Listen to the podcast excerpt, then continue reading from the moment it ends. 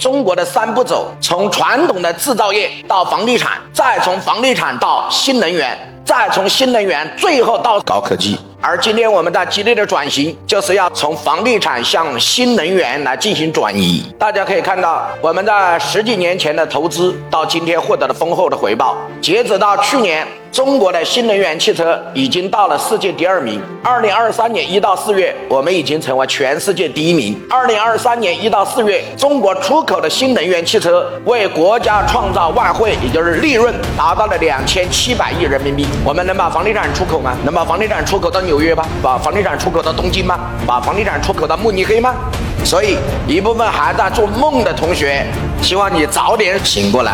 在二零一八年、二零一九年，我将号召我的学生们：如果你们手上的房子非常必要的是在城市的核心地段，你可以留下来；其他的房子已经没有任何价值，因为要响应党中央号召的，房子是用来住的，不是用来炒的。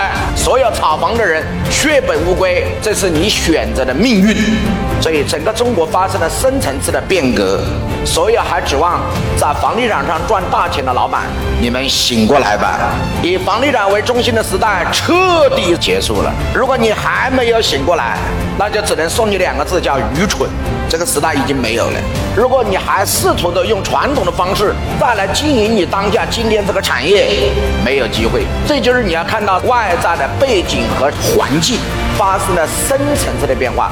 不管今天你是有库存的，还是想把事业做大的，也不管你是什么行业，制造业、什么服装的，还是农业的，还是金融的，还是餐饮的，还是美发的，都不重要。在我这儿，行业本身没有区别，因为这个时代已经进入到下一个时代。过去的时代是比拼产品的时代，今天的时代是比拼价值的时代。这就是你学习的价值。